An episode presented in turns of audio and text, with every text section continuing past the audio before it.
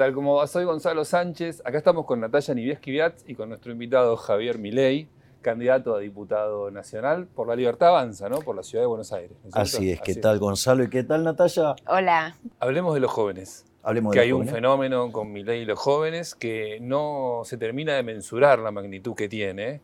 Pareciera que es muy grande por momentos. También se discute si, si es así o no es así. Mucha gente dice, no, también en la izquierda. La izquierda capturó mucho voto joven. Pero, ¿vos crees que conseguiste eh, hablarle a los jóvenes como no consiguió hasta ahora la política tradicional? Sí, pero eso tiene que ver también con un contexto internacional. ¿Qué es lo que pasa? Los jóvenes son naturalmente rebeldes contra el status quo. Hoy el status quo recita izquierda. La rebelión natural Mm. es ser liberal. No solo eso, el sistema de educación pública en Argentina, por más que esté gestionado por privados o estatal, es un sistema de adoctrinamiento.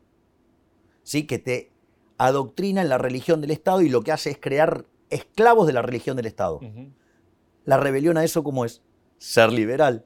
Entonces, eso es lo que te explica ¿sí? que los jóvenes estén tan abiertos a las ideas de la libertad. ¿Por qué? Porque re- rechazan el, el status quo, rechazan el adoctrinamiento y naturalmente entonces se vuelcan al liberalismo. O sea, es casi, te diría, una situación natural.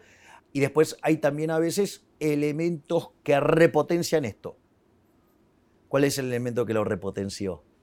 La llegada de la pandemia, con las cuarentenas aberrantes, y como la Argentina tuvo la más cavernícola de todas, ¿cuál fue la consecuencia? Se revalorizó la libertad. Javier, ¿qué pensás de la despenalización de las drogas y de la comercialización, de la legalización también del uso comercial del cannabis? Esa pregunta se contesta con preguntas. Por- Entonces yo te digo, ¿hay estado de bienestar?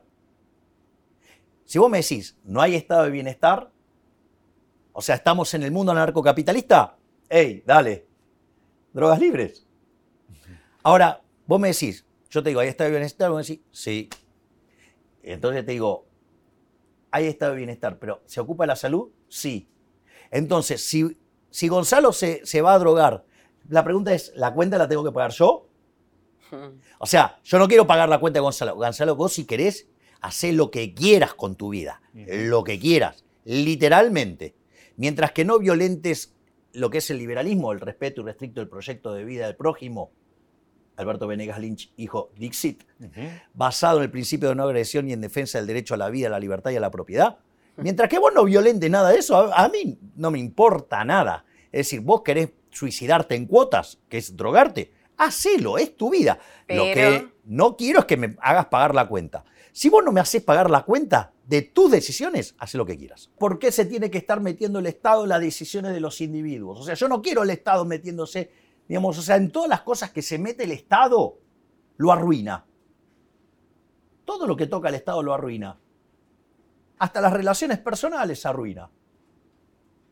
¿En, en qué, por ejemplo? Y, digamos, el matrimonio es un contrato entre partes. Entonces, digamos, ¿por qué un tercero que no sabe nada de, de- de esas dos partes se mete en el medio? Lo único que puede generar que es malestar. ¿Por qué, digamos, el contrato tendría que ser uno a uno? Pero vos estás planteando. ¿Qué? ¿Qué estás planteando? Poliamor. Poliamor. Yo lo que estoy planteando es que los contratos sean libres y que todos los acuerdos sean voluntarios. Entonces, si vos querés tener, no sé, un vínculo donde no son dos, sino que son tres, o Sí. son cuatro, o son cinco, bueno, tema de ustedes. Pero nadie lo impide eso. Bueno, ok. Ese, digamos, o sea, to- ese contrato no existe. Digo, lo que no quiero es que se meta el Estado. Vos siempre decís que regula el mercado, que regula el mercado. ¿Los afectos también los tiene que regular el mercado? Pero, no, no. Pero la- la- el tema es, ¿qué crees que es el mercado? Ahí tenés cuando, por ejemplo, con Natalia hablábamos el tema de, que, de los precios. ¿Por qué no funciona el control de precios? Porque avanza sobre el derecho de propiedad. ¿Por qué no funciona la ley de alquileres? Porque va contra el derecho de propiedad. ¿Por qué la ley de góndolas es un espanto? Un espanto. Porque va contra el derecho de propiedad. ¿Por qué los controles de precios nunca funcionan? Porque van contra los derechos de propiedad. Por eso vos te opones al aborto. Exactamente. A ver, volvemos a la definición de liberalismo que de Alberto Venegas Lynch hijo. El liberalismo es el respeto irrestricto del proyecto de vida del prójimo, basado en el principio de no agresión y en defensa del derecho a la vida, a la libertad y a la propiedad. Es decir, se le da un rol central a la vida. Es decir, porque sin vida no hay ni libertad ni propiedad. Punto uno. Punto dos. Hay una cuestión de índole biológica. Es decir, ¿cuándo comienza la vida? En el momento de la concepción. Y de hecho, hay una cuestión de índole matemática. La vida es un continuo. Es decir, vos no puedes hacer una interrupción de cinco minutos en tu vida. ¿Qué te va a pasar? Te morís. Entonces, la vida es un continuo con dos saltos discretos. Uno es la concepción y otro es la muerte. Cualquier interrupción exógena, ¿sí? Dios, mediante un acto violento, es un asesinato. En este caso, es un asesinato agravado por el vínculo. Pero ahí, ¿cómo juzgás la libertad de la madre en el mercado a decidir si quiere o no ser madre? Bien, digamos, es que la madre tiene todo el derecho del mundo sobre su cuerpo y eso, digamos, o sea, no está en duda. El problema es que dentro de su vientre eso no es su cuerpo, digamos, es otro ser. Ping-pong muy rapidito, ley de humedales. ¿Estás al tanto? ¿Qué harías? A ver, yo, digamos, no, no adhiero a la agenda ecológica. O sea, la agenda ecológica tiene... Como Trump. Es fuerte eso que decís, porque vos tenés un, caudal de electoral de jóvenes que el tema del medio ambiente encarna perfectamente en ellos. No, y además él se comporta eh, en, el sistema como cuidadoso del medio ambiente. Sí, sí, Yo soy hiper cuidadoso, o sea, pero eso, digamos, a, ver, ¿cuál es el punto? El problema es distinto. Lo que yo creo es que hay toda una utilización de los temas con mucha carga ideológica y con cero datos. El tema es que cuando vos metés al Estado a regular esto, hace daño. Y además te aviso, en los últimos 50 años, los ecologistas, las 12 proyecciones que hicieron, le erraron a todas. Salud mental supongo que eh, está incluida en la lista de espacios no controlables por el Estado. Todo en lo que se mete el Estado hace daño. Y si una persona quiere decidir sobre su vida y su muerte, ¿estás a favor o en contra de la eutanasia? A favor. Digamos, vos con tu vida haz lo que quieras. Yo no tengo por qué meterme. Mira. O sea, yo, yo puedo agarrar y decirte, mirá, te sugiero que no. Es lo mismo que la droga. Gonzalo, cuando contestamos la pregunta de la droga, ¿qué te dije? ¿Querés suicidarte en cuota? Que me drogue todo lo que quiera. Con tal que yo no pague la cuenta. no pagues las cuentas. O sea, el Estado no debería proveer eh, los medios. Yo te voy a decir algo, Argentina tuvo el mejor sistema de salud del mundo a fines del siglo XIX, no estaba el Estado en el medio. ¿Sabés cómo se creó? Se agrupaban por colectividades, de ahí que vos tenés, por ejemplo, el hospital italiano, el hospital español, el hospital alemán, ¿sí? Se agrupaban por tipo de trabajo, por eso ¿Cuál fue la primera obra social más grande de la Argentina? La fraternidad, porque ¿cuál era el sector más importante de la economía? El ferrocarril. El ferrocarril.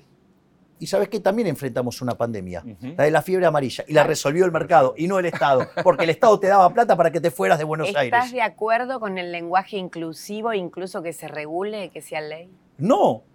A ver, de vuelta, si hay algo hiper establecido y que es parte del desarrollo, digamos, de, y el proceso de descubrimiento de la sociedad es el lenguaje. Fue gestado por los propios seres humanos en la interacción y así es como van apareciendo palabras y demás. Es decir, ¿por qué tienes que estar regulado por el Estado? El tema es, si vos querés hablar de otra manera, hacelo.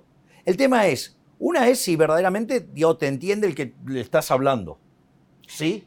Ese es el primer punto. Y el segundo punto es, de última, que sea tu costo, pero no tiene por qué venir el Estado y ponerme la bota opresora sobre la cabeza y obligarme a utilizar Sí, algo que además no está ni siquiera admitido, digamos, por la Real Academia Española. ¿E identidad de género? Definilo bien. querés percibirte de lo que quieras percibirte, te querés percibir como un puma, sé lo digo, a mí me da lo mismo. O sea, mientras que no me hagas pagar la cuenta, sé lo que quieras. Es decir, vos te querés autopercibir, no sé, un puma, hacelo. Yo no tengo problema.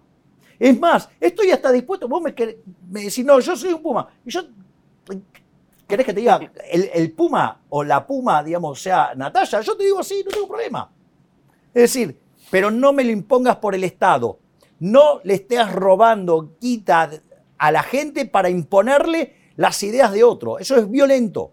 ¿Cómo te ves el 14 de noviembre a las 11 de la noche, ponele? esperando el resultado y en función del resultado hacer una, una lectura. O sea, lo, que, lo único que yo ahora estoy ocupado es pura y exclusivamente en seguir transmitiendo los valores y las ideas de la libertad a los individuos y a los ciudadanos de la, Ciudad Autónoma de Buenos Aires. Ese es el, el objetivo central.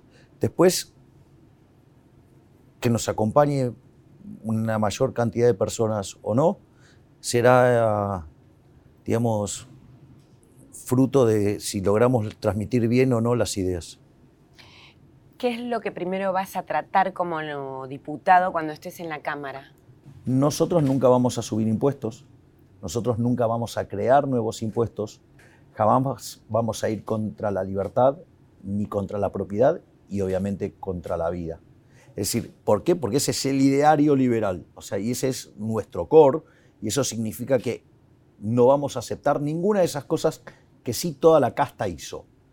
Y por otro lado, lo que sí vamos a hacer es enviar proyectos que lo que hace es quitarle el peso opresivo del Estado a las personas para que seamos más libres. Es decir, un caso emblemático es proponer, digamos, la reforma financiera que a la postre termine, digamos, con la eliminación del Banco Central, o avanzar en el sistema de obra pública basado en la iniciativa privada, en el modelo chileno, ¿sí? que digamos, son elementos que hacen que, por ejemplo, los políticos no puedan robar. Por ejemplo, el planteo del Banco Central es moral. Porque si yo te digo, vos estás a favor del robo, no. Y a favor de que los políticos sean corruptos y te roben, tampoco. Ahora, digamos, vía el Banco Central nos roban 5 puntos el PBI.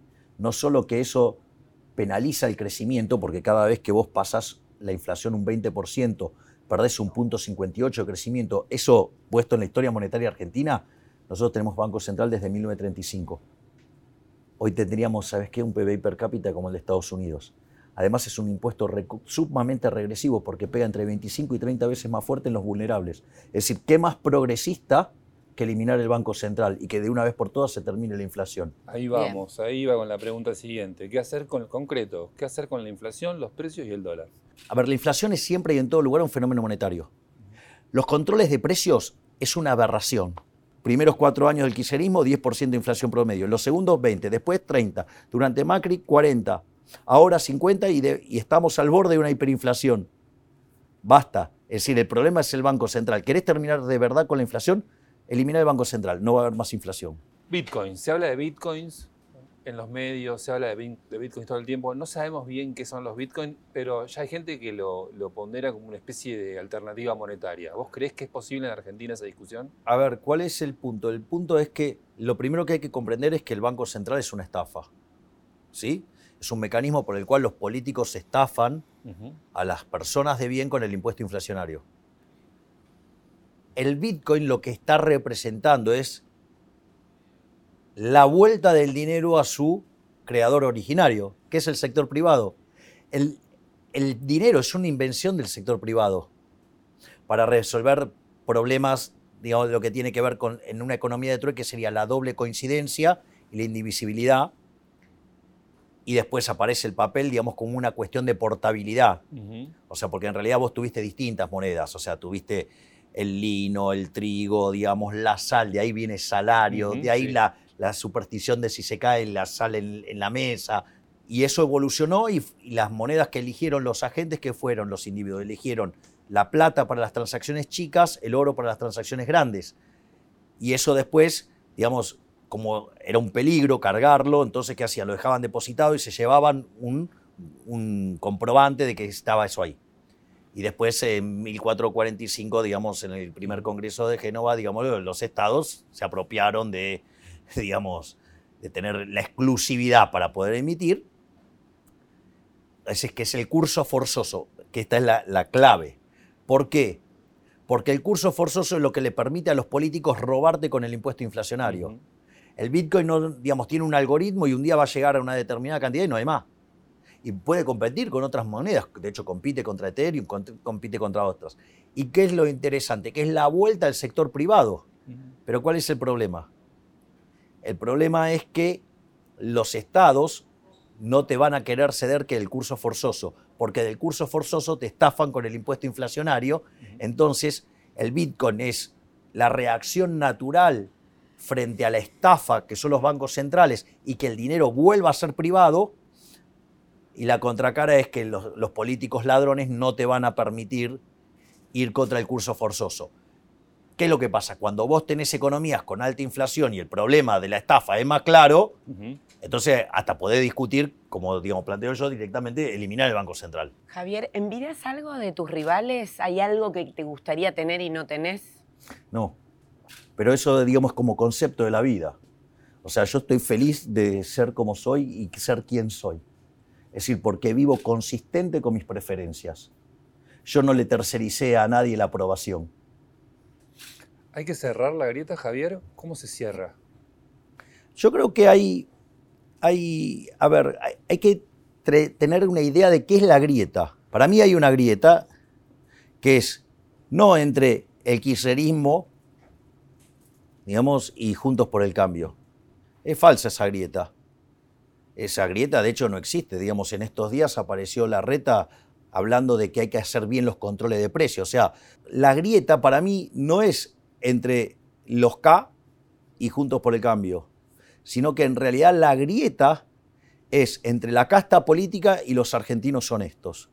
Y esa grieta, digo, de alguna manera el sistema democrático va a tener que hacer su trabajo para que se empiece a limpiar el sistema, digamos, o sea, que no tengamos a, a estos corruptos arruinándonos la vida porque Argentina, digamos, cada vez nos va peor. Ahora tenemos unos temitas para que hagas un ping-pong sobre qué harías con estos temas, con los piquetes en las calles, sobre todo de Buenos Aires, pero también a veces de rutas. Es legítimo que vos hagas tus reclamos, que te quejes, pero no podés violentar el derecho de los otros de transitar. Aparte es inconsistente, porque si el que está haciendo un piquete, porque está reclamando, no sé, más planes sociales, o que sean de mayor valor. Y el punto es, estás haciendo que el que está trabajando y está pagando la cuenta no pueda trabajar. Por lo tanto, va a haber menos para pagar. Y entiendan que el derecho es el derecho a transitar. Vos no podés estar, digamos, coartándole la libertad a las personas de... ¿Y, para qué está el Estado entonces? Algo esbozaste, pero mm, ampliame un poquito, control de precios. ¿Cómo legislarías? No, no, jamás control de precios porque aparte el control de precios es una base sobre el derecho de propiedad privada. Es lo más antiliberal que hay. ¿Por qué, digamos, el socialismo siempre falló? Suponete que yo te quiero comprar esa tablet. Entonces, le digo, te digo, Natalia, te quiero comprar la tablet. Me dice, no, bueno, no sé. Bueno, a ver, te ofrezco esto. Y voy a decir, no, y te ofrezco un poco más. Bueno, en algún momento me vendés la tablet. Vos me entregás tu tablet y yo te entrego mi dinero. ¿Eso qué es lo que genera? Genera un registro histórico, se llama precio. Eso se convierte en una señal donde algunos van a decir, ah, yo a este, a este precio puedo ser un, vendedor y otros van a decir, a este precio yo sería comprador. Y entonces los agentes se coordinan respecto a ese precio. Y cuando la cantidad demandada excede a la ofrecida, el precio sube y viceversa. ¿Qué quiere decir esto? Que el sistema de precios es un mecanismo de transmisión de información, coordinación y ajuste. Ahora, ¿cómo arrancó todo este proceso? Que vos sos la dueña de la tablet y yo soy el dueño de lo que estoy pagando. Entonces, ¿cuál es el punto central? Si vos no tenés propiedad privada, no podés hacer cálculo económico, el sistema no funciona y se derrumba. Entonces, control de precio, cero. Cero. Un tema diferente a ese que es el conflicto mapuche. Supongamos que el reclamo fuera justo eso no les da derecho en avanzar sobre la propiedad de otros individuos. No pueden estar quemando lugares, eh, expropiando, rompiendo cosas. Eso está mal. Mm. Va contra la propiedad privada. Entonces, eso está mal. Lo otro, después hay, que ver si son verdaderos pueblos originarios y digo cuáles son los derechos que verdaderamente... o sea, ¿estarías de acuerdo con restituirles tierras que están reclamando? Eso habría que estudiar. ¿Estás a favor o en contra del uso por parte de la policía de las pistolas Taser? A favor. Es decir, no puede ser que las fuerzas de seguridad estén desarmadas, desvalidas frente a los delincuentes. Cuando vos le bajás el costo esperado al delito, el delito aumenta. Entonces, ¿y cuál es la ventaja de una pistola como la Taser? Que permite que cubras la función de seguridad sin ir contra la vida humana.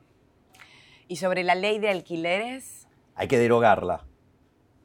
De hecho, cuando estuvo el tema de la ley de alquileres, yo discutí con Leipovetsky y le dije, mirá, en esto la teoría económica es clara y la evidencia empírica es contundente. Básicamente, ¿qué era lo que te dice la evidencia empírica? Que se te va a retraer la, la oferta, que la oferta que queda se le deteriora la calidad, por lo tanto los precios van a subir mucho más que proporcionalmente y a los que vos supuestamente querías favorecer, los vas a terminar perjudicando. ¿Y qué terminó pasando? Hay menos propiedades, son de peor calidad, son de mayor precio y además perjudicaste a los inquilinos. Alquileres me hace pensar en crisis habitacional y por supuesto me conduce a pobreza y haciendo como un trazo grueso, ¿no? Eh, pienso en la evolución de la pobreza en la Argentina, ¿no? que estamos en los índices históricos disparados. ¿De quién es la culpa? ¿De toda la casta política? ¿De un momento en particular? ¿De un presidente en particular? ¿De un partido? No, es de la casta. O sea, tiene que ver con el modelo que Argentina aplica hace más de 100 años. Argentina, con el correr del tiempo, fue abrazando dosis crecientes de socialismo. Esto yo lo planteé, digamos, de, modo novedoso en el debate. Desarrollé el modelo ahí. Dije, mire, todos ellos adhieren de alguna u otra manera a esta idea que donde hay una necesidad nace un derecho. ¿Cuál es el problema? El derecho alguien lo tiene que pagar. Entonces, si las necesidades son infinitas, que vas a crear derechos infinitos, consecuentemente, ¿cuál es el problema? Vas a tener una explosión de gasto público. ¿Y cómo termina siempre? En crisis fiscales. Si yo tomo desde el inicio del siglo XX hasta hoy, hubo 17 crisis. De esas 17, 15 tienen origen fiscal. De hecho, desde la década del 50 hasta hoy, la mitad del tiempo Argentina vivió en recesión.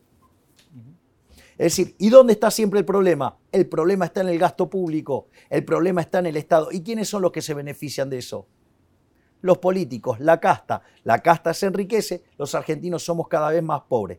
Y nosotros, en el país que produce 400 millones de alimentos para 400 millones de seres humanos, con una presión fiscal en el campo promedio del 60%, o sea, el fisco se lleva el alimento de 240 millones de seres humanos, hay 5 millones de argentinos que no morfan, pero algo anda mal.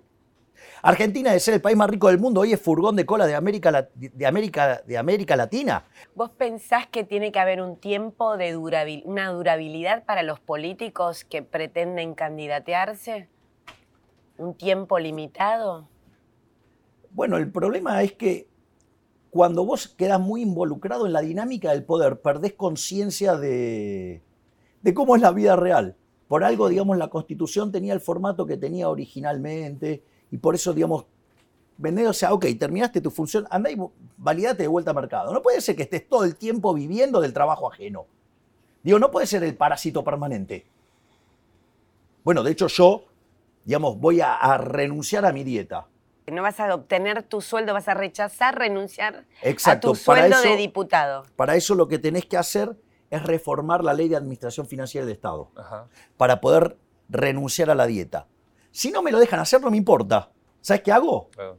Voy a hacer un sorteo público donde la gente se lleve la dieta. Yo no la voy a cobrar. Mirá que estás comprometido. Lo vamos a ir a ver, ¿eh? Lo hago frente a cámara. Les doy mi compromiso que si el resto de los diputados no me dejan avanzar en un proyecto para renunciar a la dieta, la dieta la voy a poner a disposición y que sea sorteada y se la lleva el que gana el sorteo. Se sorteará por Lotería Nacional, no sé, por donde quieran. Pero yo no le voy a costar un solo peso a los pagadores de impuestos. Es más, ¿sabes qué? Les voy a anticipar algo, les voy a dar una primicia. A ver. ¿Sabes qué? Voy a hacer un, un mecanismo para que la gente voluntariamente determine cuánto tengo que ganar. Entonces agarran, vamos a instrumentar un sistema de contribuciones, donaciones, o sea, bien transparente, que lo vea todo el mundo, y ahí lo que vos vas a tener es que yo voy a ganar lo que las personas, los argentinos, decidan que vale mi actividad. Y el pueblo decide cuánto te paga. Y él, claro, entonces digamos, ah, mira, a mí me gusta cómo trabaja mi ley. Bueno, le pongo mil pesos, le pongo... 100 A la pesos, gorra. 500, A la gorra. ¿No te parece que es más normal? En lugar de estar financiándote compulsivamente, que te saquen la plata por la fuerza del, del bolsillo, digamos, o sea, no, yo quiero que la gente decida cuánto... Estás comprometido. Definitivamente, les doy mi palabra. Si es así, vayan y me sacan a patadas de la banca, no tengo ningún problema.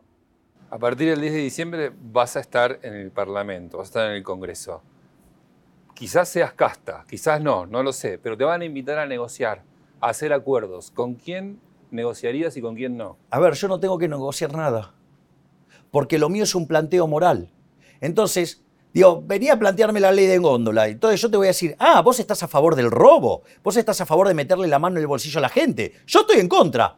Explicale vos a la sociedad entonces por qué le querés meter la mano en el bolsillo a la gente. Explicale por qué le querés meter la mano en el bolsillo a los inquilinos y dejarlos sin casa. ¿Me entendés? O sea, ¿por qué le querés meter la mano en el bolsillo a los dueños de las propiedades y dejás a los inquilinos sin casa? Javier, con- contanos la experiencia más bizarra o la que más te quede de esta campaña en tus caminatas y tus charlas con la gente. cuando voy a las caminatas. Y lo que a mí más me estremece son los reclamos de las madres. Tanto en los barrios acomodados como en los barrios vulnerables o más postergados. En algún sentido el reclamo es el mismo, pero con otro ropaje. ¿Cuál? Cuando vas al barrio acomodado, vienen las madres llorando y me dicen, no quiero que mi hijo se vaya. No quiero que se vaya. Es decir, y me habla de vos, o sea, vos sos la esperanza para que no se vaya. O sea, que una cosa es que te lo diga, otra cosa es cuando, digamos, te está abrazando y llora. ¿Entendés? Que es heavy. Entonces voy a decir, bueno, pues es un problema ahí. No, el problema también está del otro lado ¿De qué manera se manifiesta? pero se manifiesta con el temor de que el, el hijo caiga en la delincuencia o caiga, en, digamos, en el narcotráfico y que eso le termine costando la vida. También se va, en un sentido. Claro.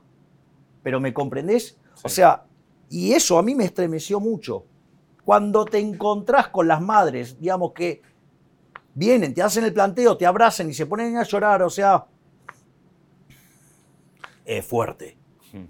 Última pregunta. Te quedan unos días para convencer de que te voten a los que no te votaron. ¿Cómo vas a hacer? Bueno, en realidad lo que yo voy a proponer, lo que yo les propongo a, a los ciudadanos de, de la capital federal, ¿sabes qué es? Que nosotros seamos la punta de lanza del fin del quiserismo. Que Leandro Santoro sea al, quiserismo lo que fue Marta Mercader al radicalismo, el inicio de un proceso político nefasto. ¿Sí? Y entonces, si los liberales nos nucleamos, no solo que podríamos dejar en tercer lugar al kirchnerismo, y eso sería el inicio del fin del kirchnerismo, sino que además se podría llegar a dar hasta la situación de que en esta oleada liberal, además, algunos peronistas desencantados, que tienen toda la razón del mundo, porque le pusieron un candidato que es un radical alfonsinista, ¿sí? que además gorila y antikirchnerista antes de la conversión. Leandro Santoro. Sí, sí, sí. Entonces, y no solo eso, sino que además, sí, defensor del modelo de la, digamos, defiende el modelo, digamos, de Alfonsín, que fue un fracasado hiperinflacionario, y defiende el modelo del kirchnerismo, que es el mismo desastre, pero además degradado institucionalmente. O sea, el peor de los mundos. Entonces, si lo dejamos en tercer lugar, es el fin del kirchnerismo, empieza el fin del kirchnerismo. Y si los peronistas desencantados, además, no lo acompañan y llegaran a acompañarnos a nosotros, podríamos quedar en segundo lugar, iniciar el fin del kirchnerismo y dejar afuera el comunista Heller. ¡Qué mejor! Y aparte, digamos, en la lista de Juntos para el Cambio de los 10 primeros puestos, 9 son socialistas. Y además tienen 5 kirchneristas adentro de la lista. Gracias, gracias, Javier. Gracias a ustedes.